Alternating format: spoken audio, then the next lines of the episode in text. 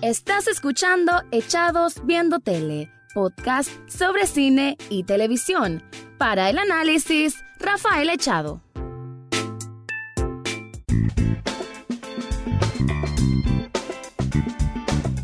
Bienvenido o bienvenida a un nuevo episodio de Echados Viendo Tele, el programa en que se hace crítica, opinión y comentarios de series de televisión y algunas películas. En esta ocasión me he visto de gala y me trataré de abrir lo más posible para dar honor a una de las series más grandes que he visto toda mi vida. Quizás a veces eso lo digo a la ligera, pero en esta ocasión sí lo siento con el alma. Estoy hablando de una serie que prácticamente la tengo en el top 3 de las grandes series que he visto en todo lo largo de mi vida o desde que estoy haciendo estos espacios de crítica. Una serie que llegó a su final hace poco, en este mes de enero, y que, bueno, es una suma de muchísimos valores y antivalores mezclados y haciendo un balance de una forma excepcional con un argumento, o mejor dicho, con un guion y unas líneas de diálogo y caracterización de personajes formidables de la mente de una persona que quizás en el mundo de Hollywood era desapercibido, es su primer gran obra y aún así se le dio la confianza, se le dio la libertad creativa y con ello es que Netflix tiene la mayor joya, la mayor joya, así dicho, en Bojack Horseman seis temporadas. Esta última temporada se dividió en dos partes de ocho capítulos cada una. Y la verdad que deja un sabor agridulce. Es difícil poder digerir todo lo que ocurrió a lo largo de estas seis temporadas, no solo en esta temporada final, porque Bojack Horseman, desde como programa o como protagonista, este caballo que que tiene forma de humano y que en los tiempos de los 80, en un mundo ficticio de Hollywood, era, era muy famoso al tener una sitcom o una serie de comedia y que después, ya en la actualidad, ya es un hombre que vive de su fama anterior, realmente al comienzo y con solo esa premisa no mucha gente conecta. Además que es una serie animada y que eh, mucha gente tal vez no, no se inclina demasiado por ver series animadas, aunque prometan que son temática adulta. En este caso, la verdad es que sobrepasó cualquier tipo de expectativa y para mí es una serie que trasciende muchísimo más que otras series de drama grandes, de grandes compañías, ya nombres de Netflix, nombres de HBO, nombres de Showtime, nombres de Amazon. Aún así, Bojack Horseman sabe cómo sobresalir, cómo destacarse entre el mar de buena televisión que tenemos, ella está por encima de muchísimas. En esta temporada final, en esta temporada 6, parte 2, ya estamos viendo lo que es, no voy a decir la decadencia de Bojack Horseman, porque esa decadencia la hemos visto desde el capítulo 1. Él es un hombre, bueno, un hombre caballo que desde siempre, o por lo menos desde que comenzó la temporada, lo vemos que nunca está satisfecho consigo mismo, que aunque tiene fama, tiene dinero, nunca tiene la compañía que él quiere, pero sobre todo él lo que más siempre buscó y lo que quizás mayor, de mayormente fracasó en lograr es que las personas lo vieran a él como una buena persona. Esa necesidad impetuosa de que le reconozcan que es una buena persona es lo que lo llevó a, a fingir amistades, a aprovecharse de otras personas, a cierto abuso de poder, a ciertos engaños, pero al mismo tiempo él siempre cuando tuvo buenas intenciones lo hizo de una manera honesta, de una manera abierta, solo que cometiendo errores en el camino. Y antes de continuar, te quiero recomendar algo.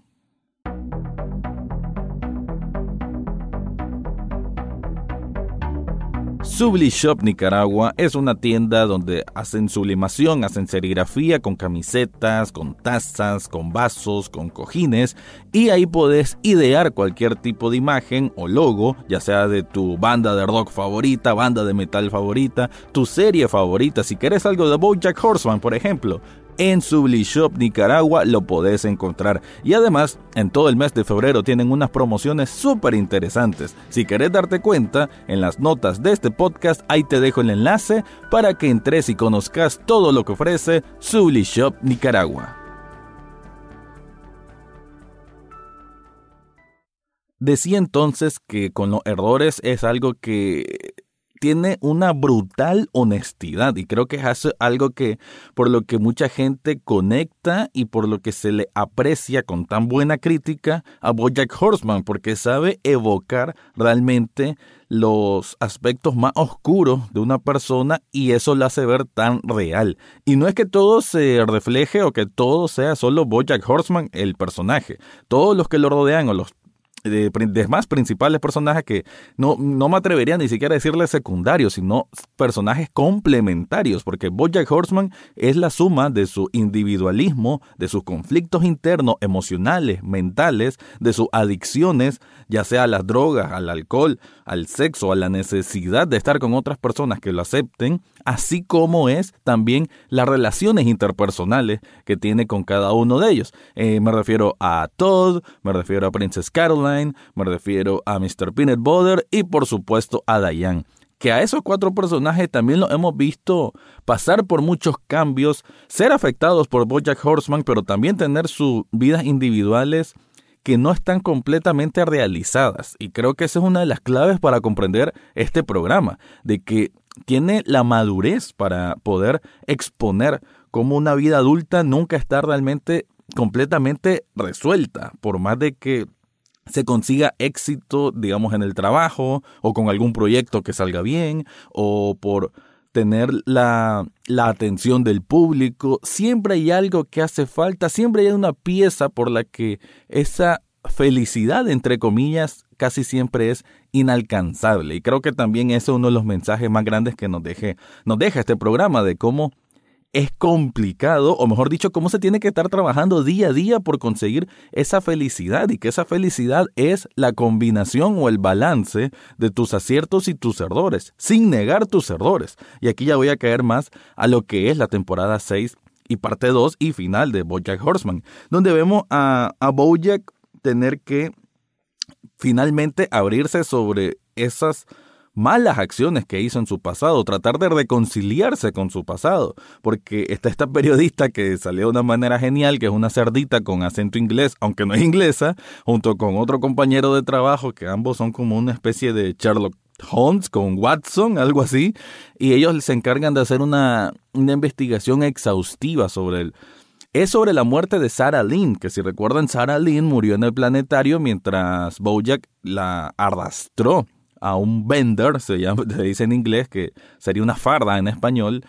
eh, una farda de varios días de consumo de drogas, alcohol y que a ella la terminó desbaratando, porque también hay que recordar de que Sarah Lynn estaba limpia y que fue Bojack en su egoísmo de querer el hundirse que la arrastró a ella y terminó falleciendo en el planetario. Y toda esa investigación de cómo se dio eso, porque Bojack se zafó, digamos, de ese caso, porque dijo que le encontró así, no que se murió cuando él estaba ahí, y todo esto eh, estalla cuando esta periodista, a través de otra presentadora de estos programas como talk shows, que, es muy común en Estados Unidos,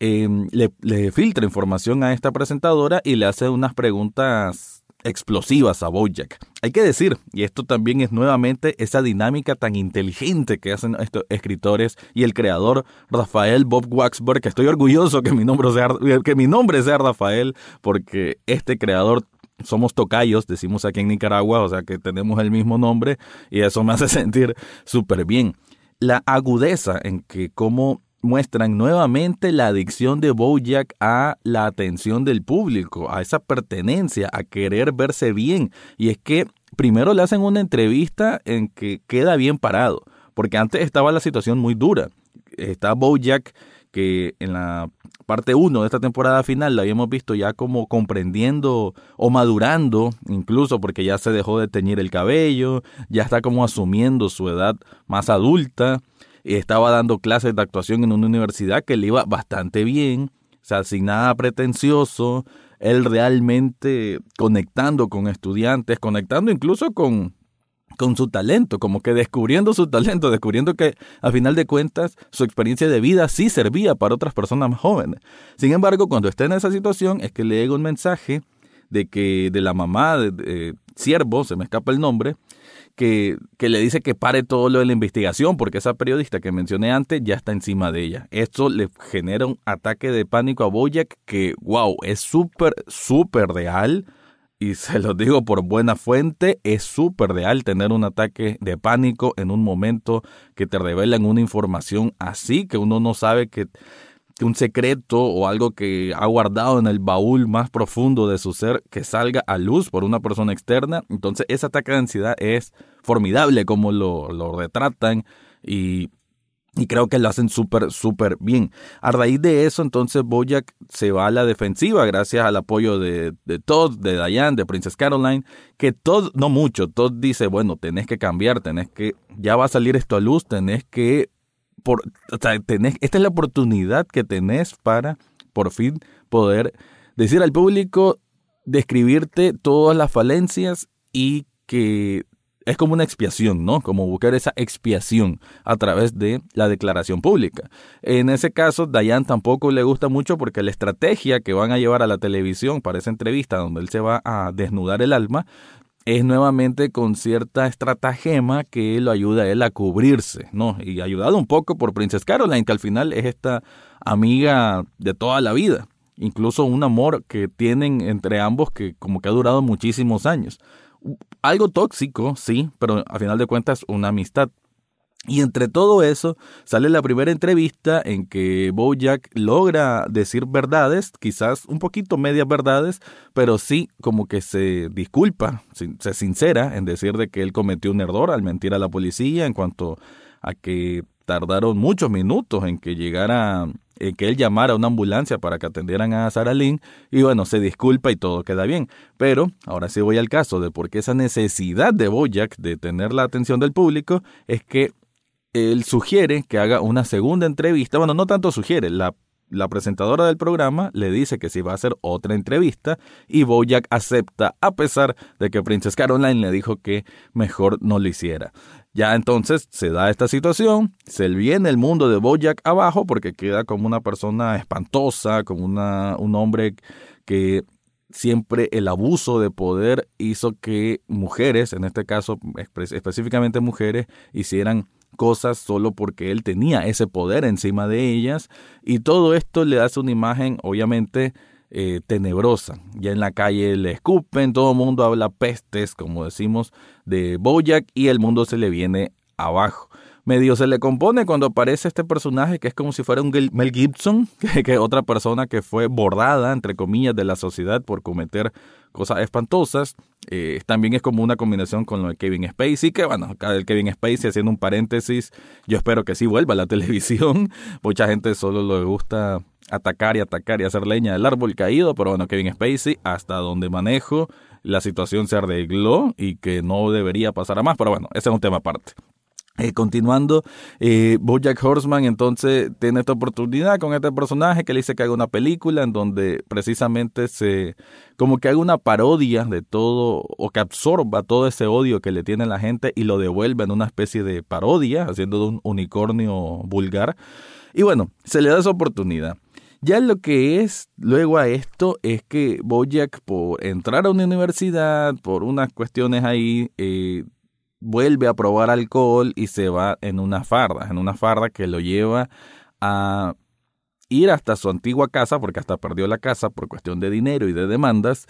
y continúa tomando, mezcla pastillas, mira un episodio viejo de Horsing Around, que también como dato interesante de esta temporada es como, en teoría, la dueña de todo lo que es Horsing Around le dice de que, que firme un permiso, por así decir, un papel, que es para que saquen una nueva edición de ese programa de los ochentas, pero cortado todas las escenas donde aparece Bojack, entonces son episodios pequeños de ocho minutos solo con los niños huérfanos. Increíble, ¿no? Hacen también una, una alusión a lo que es el programa del show de Bill Cosby, que dice que solo se va a llamar El Show, por abordar, ¿no? Todas las atrocidades que hizo Bill Cosby, y así. Entonces está en esa farda y el siguiente episodio vemos uno de los característicos episodios surrealistas que tiene Bojack Horseman, donde vemos a todas las personas que han muerto y de las que ha tenido conocimiento o contacto Bojack. Entonces vemos a la mamá, vemos a Secretariat, que hace un mismo que representa a Secretariat y representa al papá. Vemos a Herb, vemos a Sarah Lynn, a un tío de Bojack, a otro que murió también en un camerino cuando estaba grabando esta película como homenaje a Secretariat. Y es un capítulo surrealista porque nos damos cuenta que algo no está bien, que algo está fuera de lugar y que obviamente lo que está viendo es una especie de sueño. Lo que no sabemos es dónde está. Y el capítulo se va tornando más oscuro, más oscuro. Cada uno de estos personajes van diciendo cosas de de la despedida, de cómo van al, al oscuro, al vacío, literal, una puerta negra donde no hay nada más que oscuridad, y lentamente esa soga, digamos, que se va socando más y va llegando al cuello de Bojack que está desesperado porque no quiere desaparecer, no quiere dejar de existir y en el último intento lo que hace es llamar a Dayan pidiendo ayuda, pidiendo que lo vaya a traer, con aquella cuestión de que Bojack siempre siente que aunque esté en la peor situación, se va a salvar de alguna manera gracias a esas personas por las que ejerce ese poder, ¿no? Volvemos al punto de tener poder sobre otras personas. Y cuando vemos, cuando nos damos cuenta que es un episodio que todo indicaba de que estaba muerto Bojack y aunque yo no lo creía, sí que estaba muy ansioso por ver la resolución. Al final, pues no es que estaba muerto, sí estaba ahogándose en la piscina, que es una gran referencia a lo que siempre se ha visto en el intro del programa. Y, y bueno, no, bueno no, no falleció, lo lograron rescatar, eh, lo lograron rehabilitar en el hospital. Lo que sí es que por lo que hizo, eh, pasó, unos, pasó un tiempo en la cárcel, creo que pasa como seis meses o un año, y ahí cae al episodio final, que lo dejan salir por un fin de semana por el matrimonio de Princess Caroline con, Joshua se llamaba, se me, se el nombre del asistente este que cada vez que aparece eh, siempre me, me, daba risa por esa voz súper elocuente que tiene y cómo resuelve las cosas sin exasperarse lo más mínimo, que, es un poco lo contrario a la personalidad de Princess Caroline, que, que también es una persona que siempre resuelve conflictos, siempre como que está más a la defensiva o muy, muy sofocada en ciertos momentos. Ese episodio final creo que marca muy bien todo el resumen de, de las cosas que le fueron pasando a Bojack porque cada uno de los personajes, Mr. Peanut Butter ya no está con una pareja, que es algo que él siempre estuvo con una pareja, como que no conocía la vida sin una pareja, pero bueno, madura y dice de que se siente bien solo. Todd le da una lección con esa inocencia y al mismo tiempo inteligencia que siempre tiene. Eh, le dice de que la vida es como de adaptarse a los cambios, ¿no? Se lo dice con esta referencia de la canción Hockey Pokey. Eh, por parte de, de, Princess Caroline, una escena linda en que ellos están bailando en esta ceremonia de boda, eh, en que de una manera resumida le dice de que Bojack puede tener una nueva oportunidad cuando salga de la cárcel para volver a ser famoso, pero de una manera sutil le dice de que ella ya no lo representaría, ¿no? De alguna manera está cortando ese lazo, vuelvo un punto a lo que dije antes, un poco tóxico que había en esa amistad, y aunque no le está diciendo que va a dejar de ser su amiga, pero sí tal vez va a dejar de ser la rescatista de todos los errores posteriores que pueden venir de Bojack. Y el mero final, que es con Diane, en el tejado, haciendo referencia al episodio 1. Bueno, quiero decir que todo este episodio final hizo mucha referencia a la primera temporada, a los primeros episodios. De hecho, hay mucha referencia al primer capítulo, muy interesante para que de, chequen por ahí esos detalles, como que el episodio que estaba viendo cuando estaba de Farda Bojack en su casa ocupada, eh, es el mismo episodio que se mira en, el primer episodio, en el episodio piloto, y que casualmente ese episodio es que muere Bojack en la serie Horsing Around, porque es el episodio final de la temporada. Así que hay muchas referencias muy, muy interesantes por ahí. Entonces, concluyendo, el, el momento del tejado creo que es el momento que define específicamente todo lo que son los valores y antivalores, repito, que nos ha dejado esta serie porque la frase que, que dan ambos es sumamente genial, incluso para imprimir en una camisa. Con Sublishop Nicaragua creo que me voy a hacer una camiseta que diga la vida es una shit y, y uno se muere, dice Bojack. Y responde Dayan, bueno sí, pero a veces también la vida es una shit y te toca seguir viviendo. Eso es una manera muy clara de decir las cosas. Bojack se pone fatalista en decir de que, ah, sí, la vida, uno comete errores y te morís, ¿no? Viaja una vista displicente, depresiva, que es uno de los temas principales que aborda esta serie, mientras que Diane que Dayan hizo muchos cambios, sobre todo en esta temporada, incluso se mudó, se casó y se separó de esa necesidad tóxica también de querer ayudar a Bojack, porque le dice también que ella recibió la llamada, que volvió a sentirse mal, porque ella estaba en otra ciudad, recibe una llamada de un Bojack que dice que la vaya, que, la salve porque se puede morir, y ella sabiendo que está lejos se sintió desesperada y lo abordan bien, lo abordan de una manera rápida, sutil, pero es nuevamente diciendo, Boya, que estás cometiendo los mismos errores. Pero una Dayan como, como concentrada en no dejarse afectar más por ese tipo de problemas, ¿no? Le tiene siempre el cariño a Bojack, pero ya no va a estar ahí para socorrerlo cada vez que él tenga uno de sus ataques, digamos. Y eso, la frase es eso, la vida a veces nos juega muchas cosas malas y bueno, sí, te morís, digamos, eso puede ser una manera fatalista de, ver las cosas, pero la realidad es que la vida tiene muchísimas cosas malas porque lo tiene y lo sé muy bien y te toca seguir viviendo. Y en ese espíritu de seguir viviendo es que quizás siempre hay un espacio para redimirse, un espacio para componer las cosas, un espacio para madurar y un espacio para mejorar tus relaciones interpersonales. Bajo esa óptica agridulce, como también dije al principio, es que cierra esta temporada, es que cierra esta serie que me ha fascinado de principio a fin, que me ha hecho reflexionar muchísimo, en donde me he visto reflejado muchísimo y con lo cual me llevo a Bojack Horseman en el alma, en el corazón, en la mente, tanto lo bueno como lo malo, porque al final depende de cada uno hacer un balance. Gracias por escuchar y será hasta otra ocasión. Eso fue todo por hoy en Echados Viendo Tele. Recordad seguirnos en Facebook, Twitter e Instagram. Además, podés estar al tanto de cada episodio en Spotify, iTunes, Google Podcast o hasta en YouTube. Gracias por escuchar y será hasta la próxima semana.